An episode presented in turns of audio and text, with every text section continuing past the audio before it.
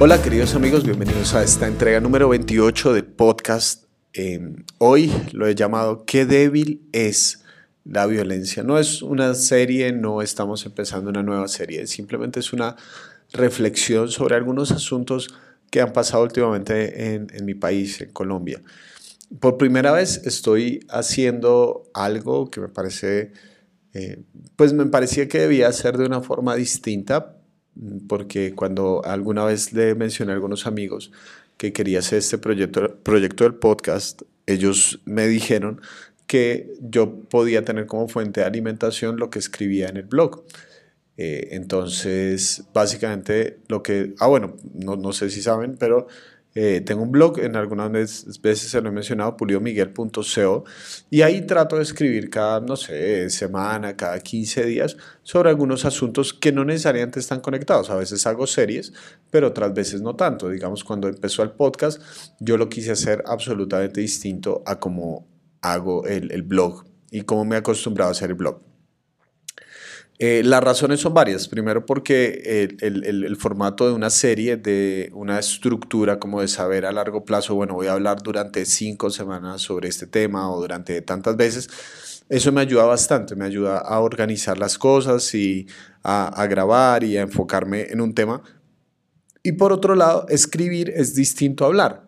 Si bien es cierto que utilizo la escritura con mucha frecuencia, y escribo para hacer cosas, eh, organizarme, estructurarme, tener ideas más claras, poner frases más concretas. Eh, hablar es distinto y honestamente no me parecía como adecuado andar leyendo, pues para eso cada uno de ustedes puede leer el blog, eh, andar leyendo lo que yo ya escribí. Em, bueno, a propósito, paréntesis. Eh, yo ya escribí mi primer libro que se llama ¿Qué gracia tiene la gracia? Redescubriendo la verdad que lo sigue cambiando todo. Eh, y salió el primer, el primer tiraje, salió en el 2017, 22 de septiembre del 2017.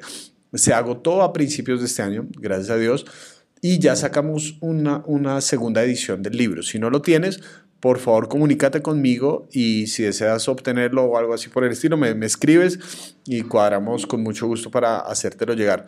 No está en librerías, algún día les contaré un poco de esa historia porque eh, no está en librerías, pero si deseas hacerlo y eh, comprarlo y obtenerlo, entonces con mucho gusto me escribes y yo te lo puedo eh, enviar.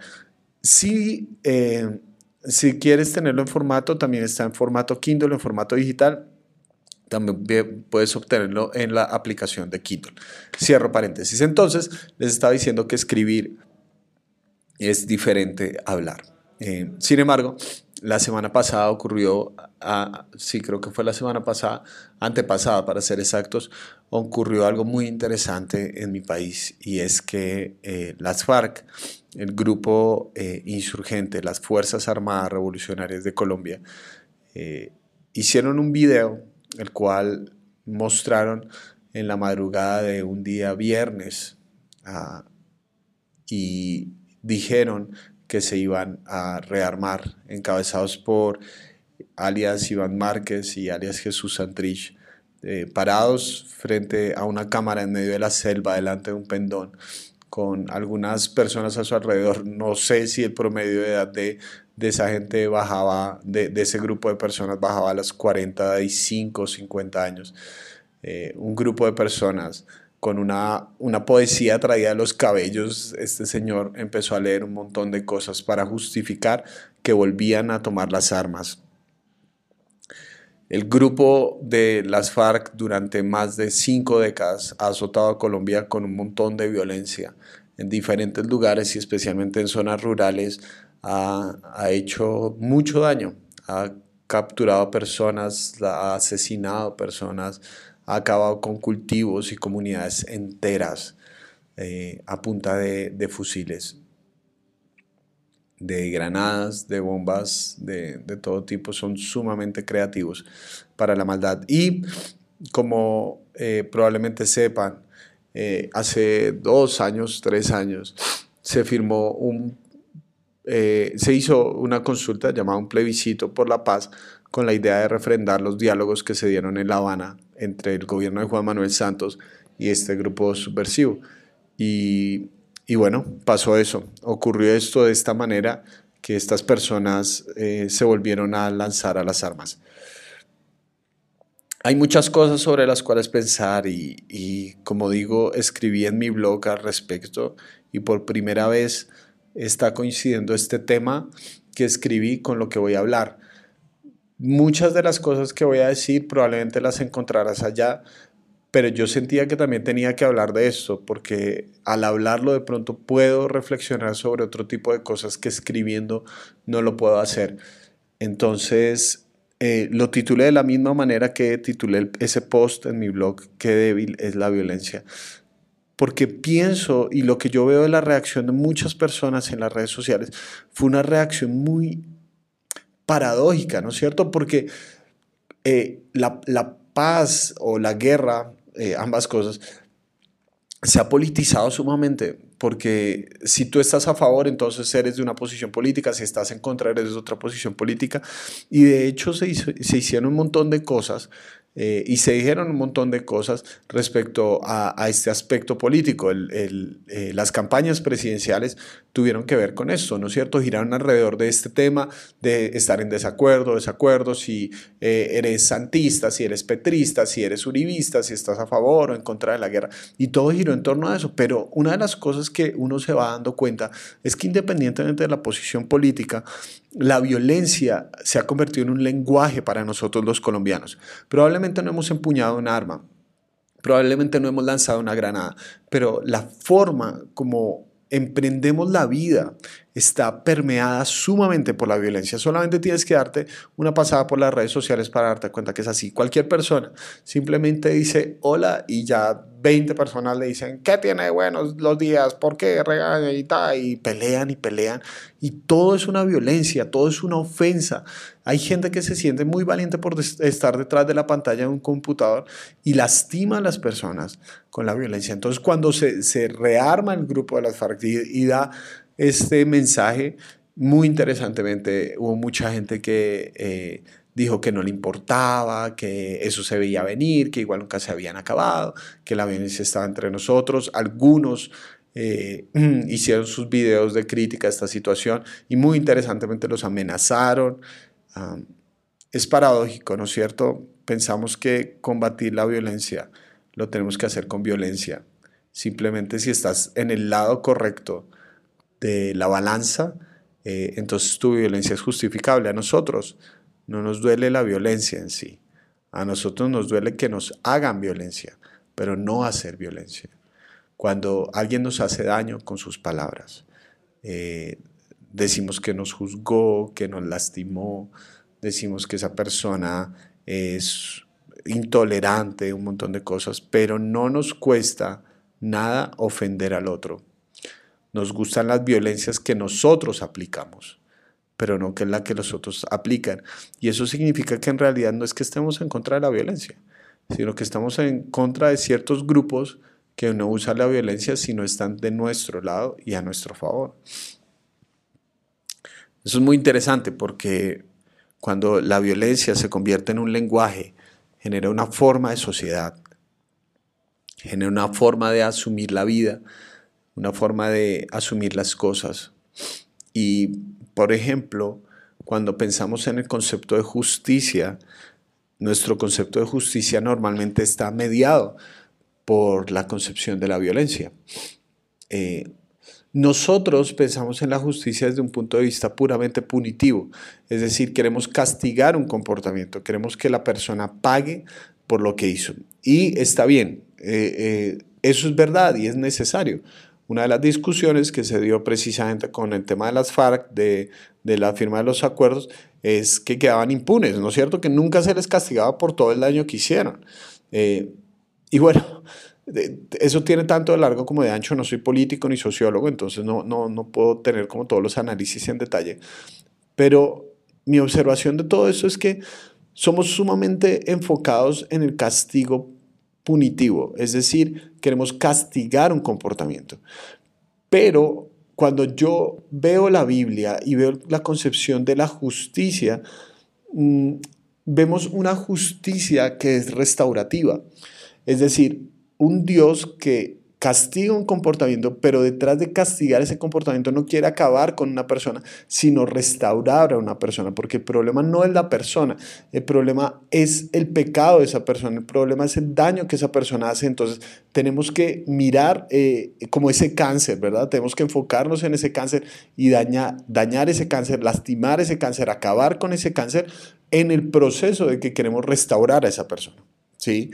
Eh, Obviamente esto involucra la voluntad de la persona, esto involucra todo lo que son sus decisiones, sus concepciones, requiere tiempo también. No, no se va a solucionar de un día para otro. Pero una de las preguntas que nosotros nos tenemos que hacer como cristianos es si nuestra concepción de justicia es puramente punitiva, si nuestra concepción de justicia es solamente enfocarnos en castigar una situación o si nosotros queremos acabar con una persona.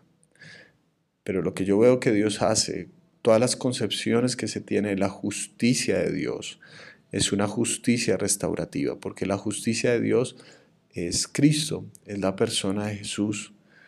Eh, nosotros eh, somos restaurados por la obra de Jesús en la cruz. E, eso soluciona un problema teológico muy grande y es que muchas personas piensan que la gracia es injusta. Eso no es verdad. La gracia es absolutamente justa porque Dios no solamente castiga una situación. Cristo absorbe el castigo, eh, absorbe la dimensión punitiva de la justicia. Jesús recibe el castigo sobre sí mismo.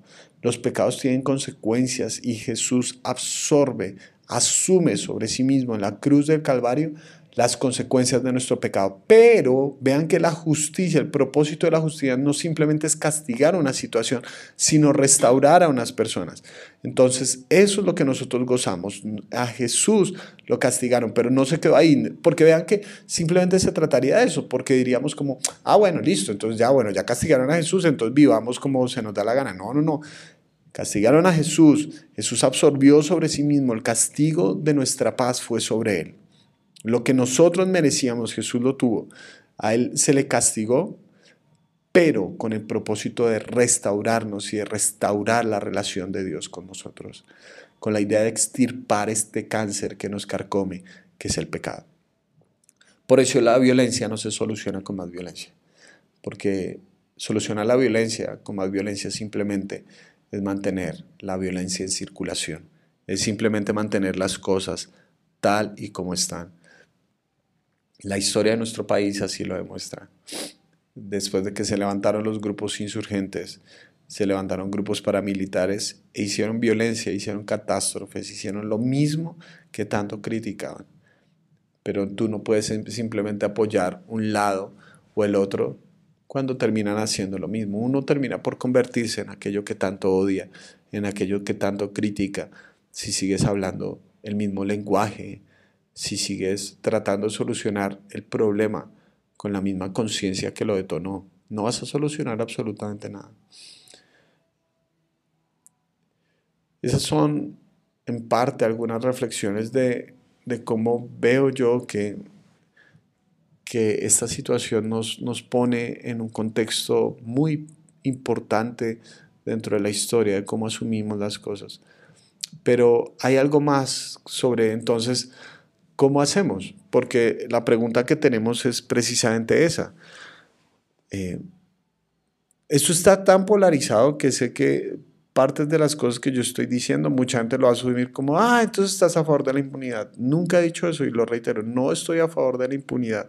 Yo creo que se deben castigar los comportamientos, pero no simplemente para castigar, sino con el propósito de restaurar y hacer una diferencia, que el violento ya deje de ser violento, que la persona rencorosa pueda eh, alivianar las cargas de su vida, que la persona airada deje de vivir con la ira. Yo creo que tenemos que cambiar esa concepción, ¿sí? creo que tenemos que cambiar la violencia como la forma de solucionar las cosas. Algún día probablemente, eh, si les interesa, podemos hablar de el tema de la corrección de los hijos. Mucha gente se siente muy orgullosa diciendo como, sí, a mí me golpearon y no me traumaron. Sí, pero eres un hombre sumamente iracundo. Eres una mujer que todo el tiempo tiene problemas de identidad y que se la pasa eh, manipulando a las personas. Sí, eso es la gente lo dice con mucho orgullo, como sí, a mí no me pasó nada, somos una sociedad normal. No, queridos amigos, no somos una sociedad normal. ¿sí? La violencia está en, nuestra, en, nuestras, eh, en nuestro día a día, en nuestra cotidianidad. Entonces, no simplemente podemos decir como, ay, sí, a mí me pegaron y no tuve ningún inconveniente. La violencia como mecanismo de, de, de crianza, como mecanismo base de crianza, no es una muestra de amor y podemos hablar, si quieren, de los textos bíblicos, que creo que hay otras formas más inteligentes de interpretar eso de las correcciones físicas. Pero bueno, eh, eso, es, eso es otro tema para, para hablar. Y lo que quiero decir es, entonces, ¿estoy a favor de la impunidad? No, no estoy a favor de la impunidad. Estoy planteando que hay otra vía cómo se puede asumir esto. Jesús, la noche en que fue traicionado por Judas y abandonado finalmente por todos sus discípulos, una noche antes de morir, eh, vienen a Jesús a capturarlo, Judas encabezando una turba enardecida. Y pasa lo siguiente. Dice así en Mateo capítulo 26, eh, versículo 50, eh, Jesús le dice a Judas, amigo, le replicó, ¿a qué vienes? Qué bonito, ¿no es cierto? Que Jesús al traidor, el adjetivo calificativo con el que Jesús se refiere a Judas es amigo. Amigo, ¿a qué vienes? Entonces los hombres se acercaron y prendieron a Jesús. En eso, uno de los que estaba con él extendió la mano, sacó la espada y hirió al siervo del sumo sacerdote cortándole la, oreja. Guarda tu espada, le dijo Jesús, porque a los, a los que a hierro matan, a hierro mueren. ¿Crees que no puedo acudir a mi Padre y al instante podría a mi disposición más de 12 batallones de ángeles? Eh, por el Evangelio de Juan sabemos que esta persona que sacó la espada fue Pedro, el, discípulo de Jesús. Y, y, Jesús dice, guarda la espada, Pedro. No, no mantengas la violencia en circulación. El que hierro mata, a hierro muere. Y uno podría decir, pero es que Pedro tiene la razón, están haciendo algo injusto con Jesús. Y Jesús se está negando a usar la violencia. Está diciendo, Pedro, no solucionas un problema manteniendo la misma conciencia que lo detonó. No lo vas a solucionar de esa manera, Pedro. Tienes que decir no. Y, vean que Jesús hace una cosa muy interesante porque dices, ¿Creo que, ¿crees que yo no puedo acudir a, a mi Padre Celestial? O sea, aquí hay a mi disposición centenares de ángeles que simplemente con un chasquido de mis dedos vienen y reinician la creación, ¿sí? Simplemente con un chasquido de mis dedos vienen y acaban con esto. O sea, son poderes sobrenaturales que simplemente si Jesús dice ataquen, acaban con todo. Jesús tenía esa capacidad, ¿sí? Él, es el general de los ejércitos del cielo, si se quiere decir de alguna manera. Él simplemente con una petición de, detona esto, ¿sí? Reinicia la creación acaba con estas personas que injustamente vienen. Jesús podría hacer eso, pero, pero Jesús no acude a esa posibilidad, sino que se niega a hacerlo, porque el verdadero poder no está en utilizar la fuerza, sino teniendo la posibilidad de usarla, no utilizarla. El verdadero poder es abstenerse a usar la fuerza cuando yo podría usarla. Para eso se requiere una fuerza de voluntad extraordinaria. Para eso se requiere una fuerza sobrenatural. Porque es hablar un lenguaje distinto, es hablar un idioma diferente. Es demostrar que la violencia no le puede ganar a la vida, que la muerte no le puede ganar al Hijo de Dios. Es demostrar que sí, la violencia quizás ganará en la cruz, pero perderá en la resurrección. Que la violencia no tiene la última palabra, que la última palabra la tiene Jesús y que sí, que se burlarán, que lo ridiculizarán, que sí sufrirá lo indecible en la cruz del Calvario con esa corona de espinas y exhibido públicamente, pero, pero, al tercer día resucitará. Jesús está hablando un lenguaje diferente le está diciendo a su discípulo, Pedro, no mantenga la violencia en circulación, porque en última instancia la violencia es muy débil. Qué débil es la violencia, ¿no es cierto? Porque simplemente te conviertes en aquello que tanto criticas. Pero si quieres un nuevo mundo, tienes que formar un lenguaje diferente y probablemente te toque absorber la violencia sobre ti. Pero ten la esperanza de que toda muerte, por cruel que sea, toda cruz lleva a una resurrección. Yo me la juego por un cristianismo que sea así, que siga los pasos de Jesús, que no justifique la violencia de ningún tipo, sino que la enfrente no con más violencia, sino con inteligencia. Y sabiendo que puede usar la fuerza, utilice sus energías en otro enfoque, no con la idea de castigar simplemente un comportamiento, sino de restaurar a una humanidad que está clamando por algo diferente. Y creo que estamos en un momento de la historia donde podemos tomar esa decisión. Oro para que así sea en tu día a día y oro para que como iglesia podamos ser inteligentes en este momento histórico y veamos que la violencia es muy débil y que mostremos que el amor, la fuerza y el verdadero poder está en restaurar en este mundo lo que el pecado echó a perder. Espero que así sea en tu vida, en cada paso del camino. Te mando un gran abrazo.